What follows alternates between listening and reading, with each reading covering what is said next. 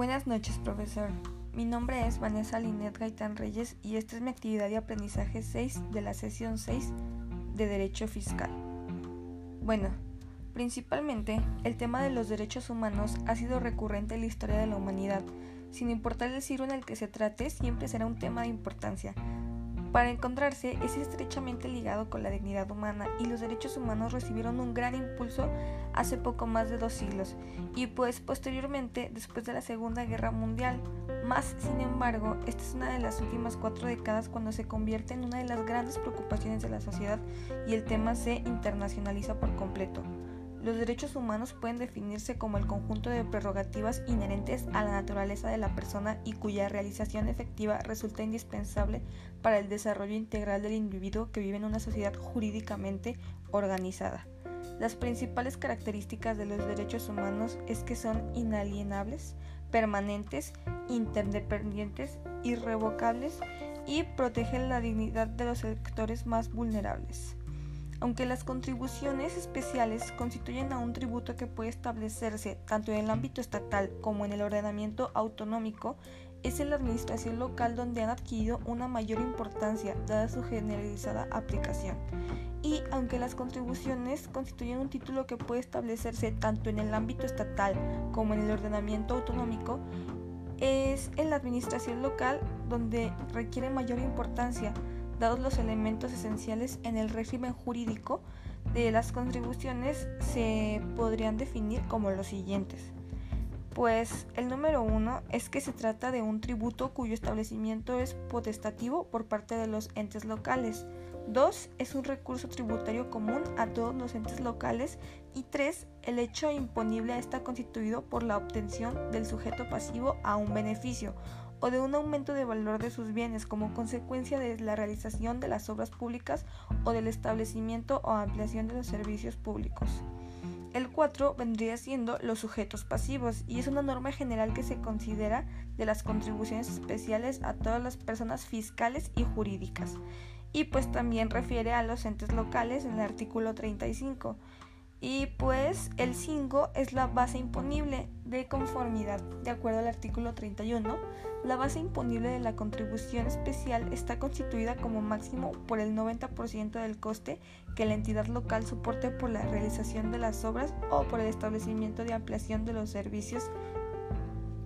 Entonces, podríamos concluir con la cuota tributaria que sería el número 6 y pues eso determina la cantidad a financiar mediante contribuciones especiales y pues se reparte durante lo que impone, es decir, lo que da entre todos los beneficiarios.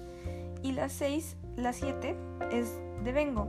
Las contribuciones especiales se devengan en el momento en que las obras se hayan ejecutado o el servicio haya comenzado a prestarse. El 8 es la afectación presupuestaria y son las cantidades recaudables por contribuciones especiales y solo podrán destinarse a financiar los gastos del servicio cuya reacción se hubiese exigido.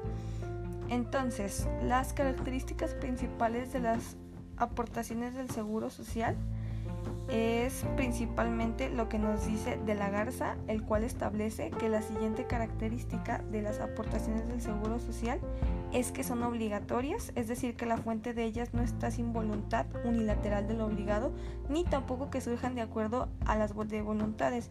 Las dos es que no se trata de algunas de las figuras tradicionales, es decir, impuestos, derechos o contribuciones especiales, y tres, que están establecidas a favor de organismos públicos descentralizados. El 4 vendría siendo en el derecho mexicano es indiferente al de estos egresos que están previstos en el presupuesto o bien de los que no lo están. Es cierto que originalmente las, parafiscalidades se presentan como fenómenos financieros extrapresupuestarios, pero, más sin embargo, las oficiales son las recaudadores. En conclusión, los derechos humanos, como podemos ver, sencillamente no pueden no concentrarse o ser plasmados para apreciar en ambos tipos de régimen como influyen en la cultura y en la sociedad en general. Podemos ver cómo en dictadura los derechos humanos son totalmente pisoteados por los líderes que nos quitan la libertad de expresión y la mayoría de los casos la dictadura de manifestaciones o protestas no impone que el derecho de vida. La ignorancia es nuestro peor enemigo, Permitiremos siempre que nos pisotee cualquier Estado que nos imponga su sistema sobre nosotros si somos ignorantes o si, si no conocemos los derechos humanos, no sabemos verdaderamente qué poder tiene aquel que los gobierna. Habiendo dicho esto, creo que podemos llegar a la conclusión de que el tema de los derechos humanos no es un juego para solo hablar y ya, cuando en la mayoría de los países realmente no son representados.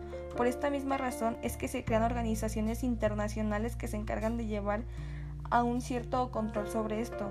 El objetivo final de este podcast es informar al ciudadano sobre sus derechos y también sus deberes, con el fin de que algún día en este mundo se pueda llegar a vivir y pensar en que en algún lado nadie está pisoteando a alguien más, fomentar el respeto y la paz, conocer sobre el tema y no es casualidad que por esta misma razón es que no haya el enfoque que debería sobre el tema. Capaz es cierto que el ser humano es malo por naturaleza como pensaba, solo el tiempo nos dirá lo contrario. Gracias.